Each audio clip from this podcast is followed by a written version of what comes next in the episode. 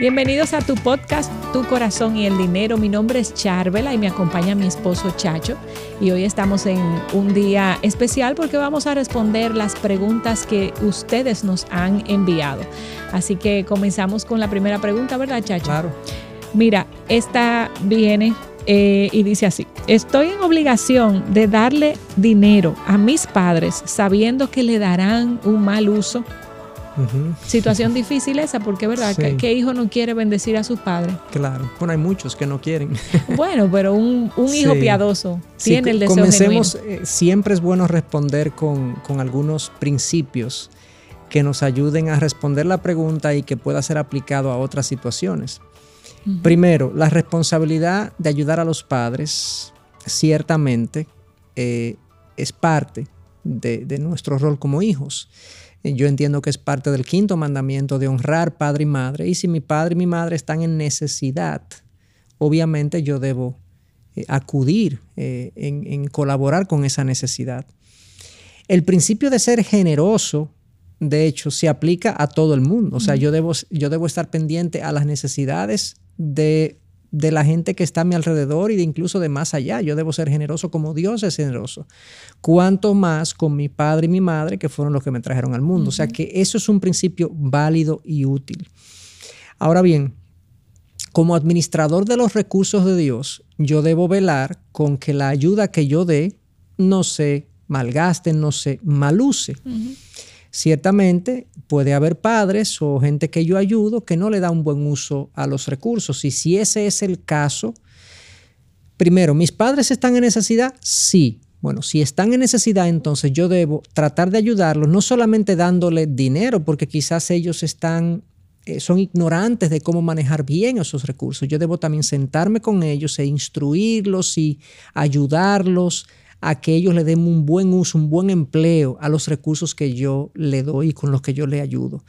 O sea que la idea sería que eh, sí es válido que yo le dé recursos a mis padres, pero debo cerciorarme también y debo sentarme con ellos para que esos recursos vayan a cubrir necesidades. Quizás mis padres no pueden manejar efectivo. Quizás yo lo que debo es suplir alguna necesidad de la casa, comprarle los alimentos, pagarle la luz eléctrica, ayudarlo con alguna mensualidad del alquiler quizás debo hacerlo de una manera tal que ellos no tengan que administrarlo porque quizás no tienen esas, esas disciplinas y esas virtudes de administración.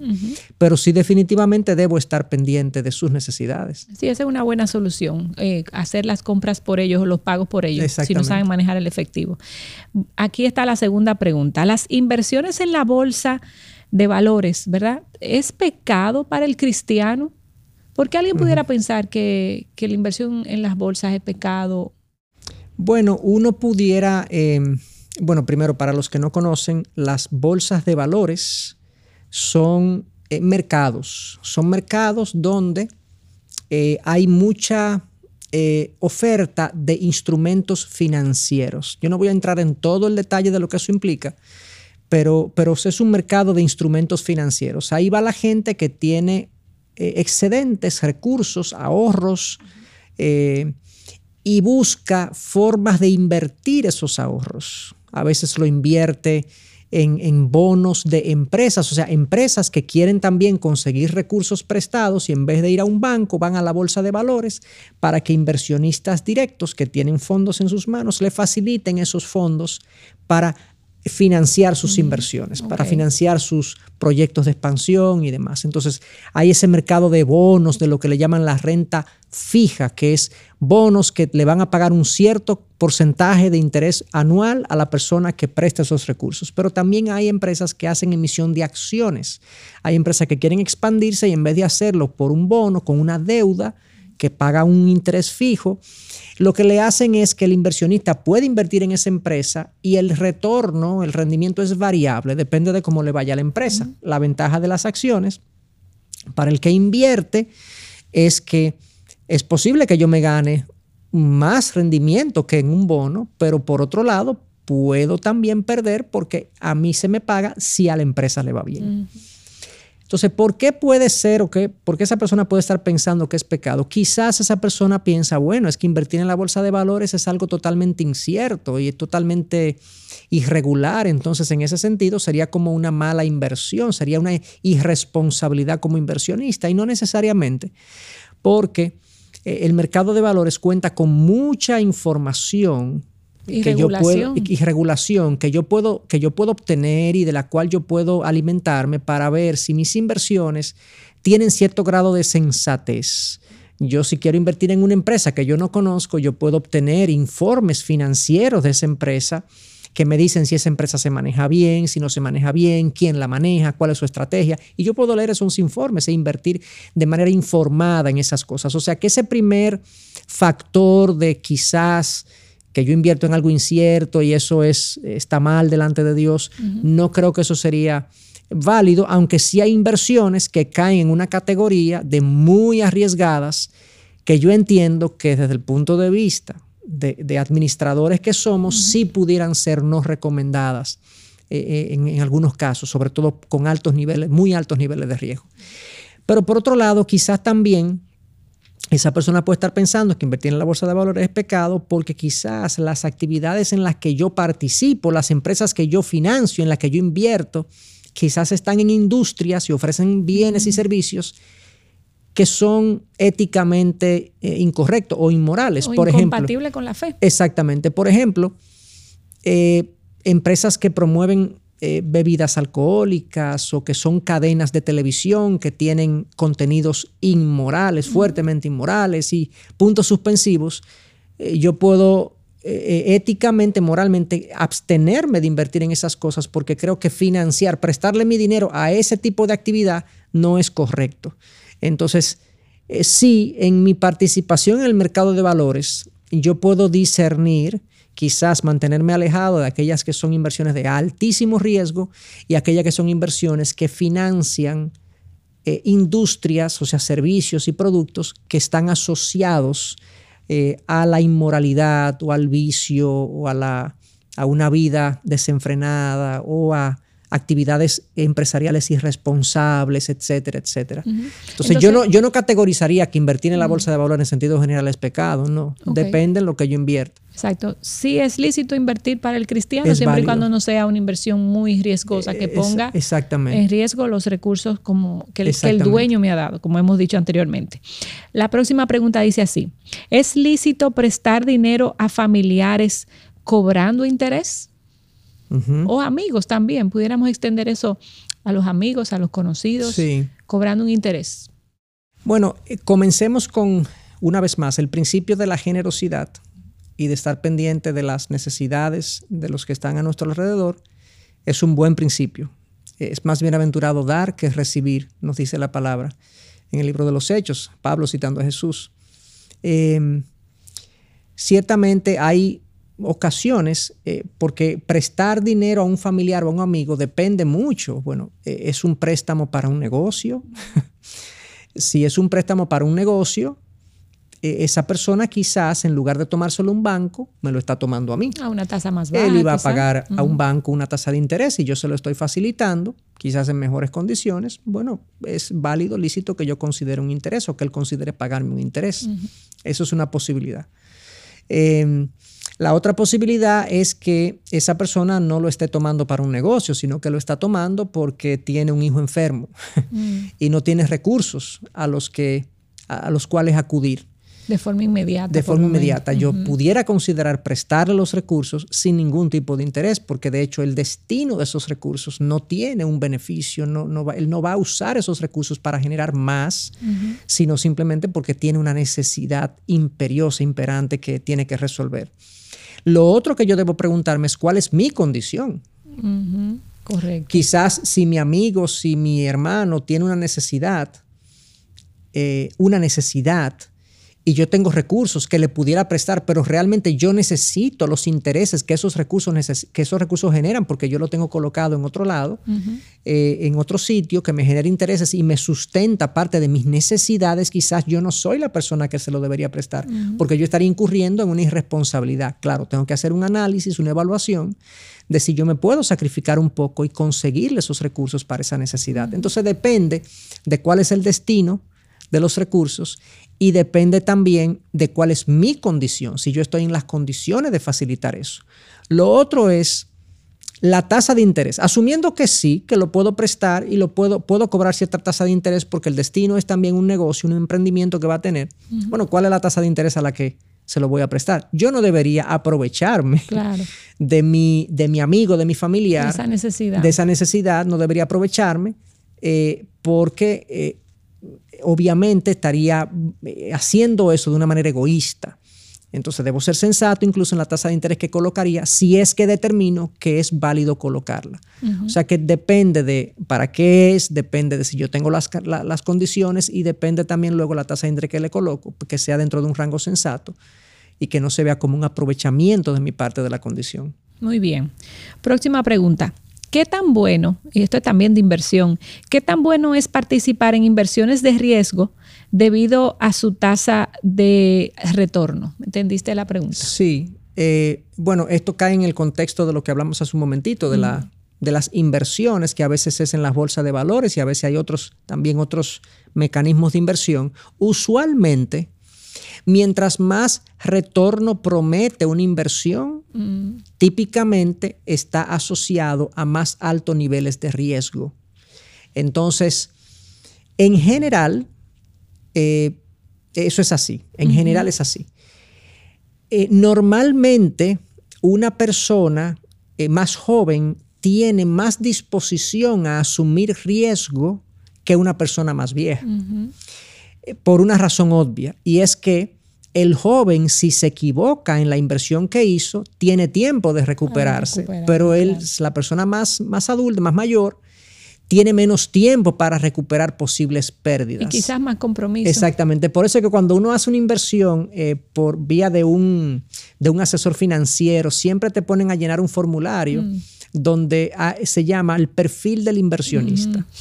¿Cuál es ese perfil? ¿Cuál es es un perfil de inversionista arriesgado o no arriesgado. Y hay diferentes elementos. Por ejemplo, una persona soltera tiende a ser más arriesgada en sus inversiones. Joven y soltera es, o sea, los paracaidistas son muy arriesgados en sus inversiones porque, bueno, no tienen responsabilidad familiar, tienen todo el tiempo del mundo para recuperar cualquier pérdida y entonces cuando le presentan una inversión con altos niveles de retorno, aunque sea muy arriesgado, dicen, bueno, vamos a darle. Si me equivoco, recupero. Exactamente. Entonces, todo depende. La persona tiene que saber cuál es su perfil de inversionista, cuál es su condición financiera, cuál es su condición familiar, también qué cantidad de su patrimonio, qué porcentaje de su patrimonio estaría colocando en esa inversión arriesgada. Porque si a mí me dicen, tú quieres considerar esta inversión que es muy arriesgada, tiene un alto rendimiento de retorno prometido, pero representa un 1% de, tu patrimonio, yo diría, bueno, vamos a probar. Claro, es algo que puedo perder. Exactamente, es algo que puedo perder, que si yo lo termino perdiendo, no, no, erosiona financieramente mi, no, me erosiona financieramente. Entonces, todo depende. Eh, o sea, yo no pudiera dar una respuesta general de que altos niveles de riesgo están desechados completamente, sino que depende de la persona, del tiempo y demás. Sí, también eh, yo me imagino que cuando te ofrecen una tasa de interés muy, muy buena, eh, uno debe de revisar dos veces ese tipo de negocio porque hay unos ahí, tú sabes más que yo de eso, pero ese concepto de el esquema, eh, ¿cómo se llama? Sí, exactamente. Sí, claro, todo esto yo estoy hablando dentro de lo que son las posibilidades de inversión de los mercados regulados. Pero fuera de ahí hay promesas eh, eh, que pueden de, ser rendimientos astronómicos, pero a veces la base de esos negocios no es sustentable en el tiempo. Entonces debo ser muy cuidadoso para yo no caer en la trampa de promesas que no son sostenibles en el tiempo. Y eso hay que, hay que verlo bien. Otra pregunta, ¿crees que invertir en criptomonedas es similar a jugar la lotería por esperar un golpe de suerte? Muy interesante esa pregunta. sí. Bueno, como Quizás algunos no saben lo que es una criptomoneda. Ah, Básicamente es un dinero digital, es una moneda digital, eh, que en lugar de tener un papel físico o una moneda física. Eh, nunca, o sea, no hay moneda física ni papel físico, sino lo que hay es un registro electrónico en servidores distribuidos a través del mundo, en, la mayoría de los casos, que dicen que tú tienes esa cantidad de recursos ahí. Entonces, eso es, una moneda. Eh, las monedas tienden a, eh, a mantener su valor, ¿ok? O a ganar valor dependiendo de, dos cosas. primero, la moneda, lo que hace una moneda es que es, una, es un medio de transacción para yo realizar transacciones. Yo uso el dólar para comprar eh, algo en Amazon, para comprar algo en Estados Unidos y en la mayoría de los países el dólar se acepta como moneda no de curso legal necesariamente, pero de cursos a la gente lo acepta el dólar como medio de pago. Mientras más aceptada como medio de pago es una moneda, más vale o más tiende a mantenerse en el tiempo. Lo otro que la gente hace con las monedas es que lo usa no como medio de pago, sino como depósito de valor. O sea, yo tomo el dólar no para comprar cosas, sino para guardar mis ahorros, para, para guardar mi patrimonio. ¿Por qué? Porque el dólar tiene que mantener, el dólar tiene que mantener su valor, en el, tiempo. Y, la gente confía en que el dólar va a mantener su valor en el tiempo. ¿Por qué? Porque hay un gobierno, que es el gobierno americano, que es el emisor de los dólares, que está comprometido con mantener la estabilidad de su moneda. Hay personas que guardan su dinero en, obras de arte. En obras de arte. y, algunos entienden que es un buen depósito de valor en oro, en, bienes, en bienes inmuebles, en propiedades, que o sea, la gente usa diferentes depósitos de valor. Entonces, en los últimos años, las monedas digitales se han convertido no tanto en medios de pago, porque todavía es muy escaso los, los comercios y las transacciones que se hacen por vía de las, de las, eh, de las criptomonedas, pero sí como depósitos de valor. De alguna manera se ha diseminado en el mundo que las criptomonedas serán el medio de pago del futuro y la gente la está comprando desde ahora y las está guardando, la mayoría, la mayoría de las criptomonedas que están ahora mismo colocadas a nivel mundial es por, por, el, depósito de valor que representa, más que por su poder transaccional. Porque como digo, una de las más conocidas, que es el Bitcoin, son contadas los comercios que aceptan Bitcoin con, como medio de transacción, pero, pero está creciendo. Entonces, mucha de la gente que invierte ahí es porque dice, bueno, hay gente que ni sabe lo que está pasando.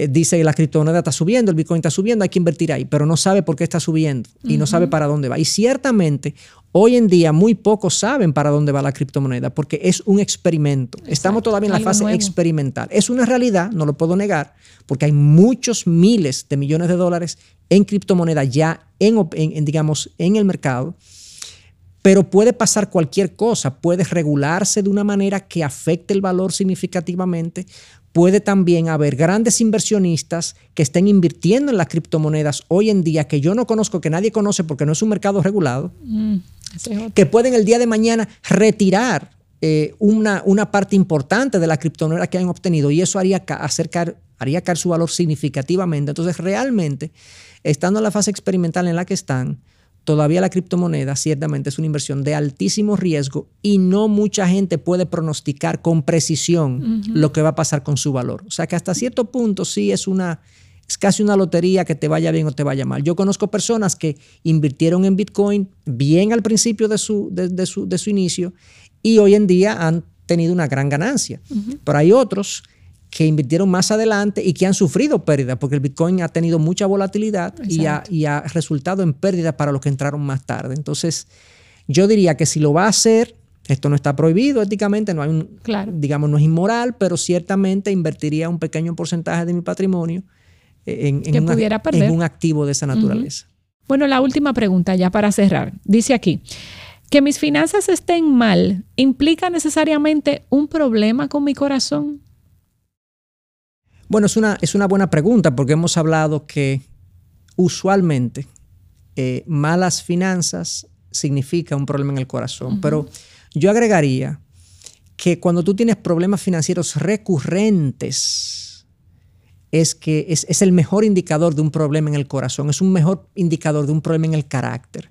Digo recurrente, es muy importante porque cualquiera puede caer en una situación financiera ocasional de crisis, o sea, a veces hay personas, hay familias que tienen ingresos muy justos y son gente disciplinada, que hace presupuesto, que son estructurados, que son prudentes, que ahorran todo lo que pueden, pero lo que pueden no es mucho. Entonces viene una situación de cualquier naturaleza, algo desafortunado, algo producto de este mundo caído en el que vivimos, de este mundo que mal funciona. Quizás alguien en la casa pierde el empleo, quizás hay una enfermedad familiar que no lo cubre el seguro, quizás hay una situación, eh, un incendio en la vivienda, es algo como raro que uno lo mencione, pero yo conozco dos personas que se le han incendiado la vivienda. y que han perdido grandes cantidades de dinero por eso y no lo tenían asegurado, sobre todo en países como los nuestros, los latinoamericanos, que no tenemos la cultura del seguro. Entonces pueden pasar cosas de esa naturaleza que te coloquen ocasionalmente en una situación financiera de, de cuidado. Entonces, no necesariamente unas malas finanzas en un momento dado siempre indica un problema al corazón. ¿no? Puede ser algo que pasó, que tú no previste y no lo podías prever porque nadie, solamente Dios sabe lo que va a pasar y que te condujeron ahí. Pero si tus problemas son recurrentes, teniendo tú un empleo, teniendo tú cierto... y son recurrentes, si tú no sales de una deuda, de un problema, de una crisis, sí obviamente tiene que haber una revisión de los de los hábitos de gasto, de los hábitos de ahorro, de la diligencia en el trabajo, que me permitan identificar qué es lo que me está llevando a esa situación recurrente de crisis. De crisis, perfecto. Gracias, Chacho. Y a ustedes, si tienen alguna pregunta, pueden hacérnosla llegar visitando a la página web de Ministerios Integridad y Sabiduría y allí buscan el podcast Tu Corazón y el Dinero y van a encontrar la casilla donde pueden hacer su pregunta. Así que esperamos más de ustedes para seguir contestándolas. Esto es todo por hoy y nos vemos en la próxima.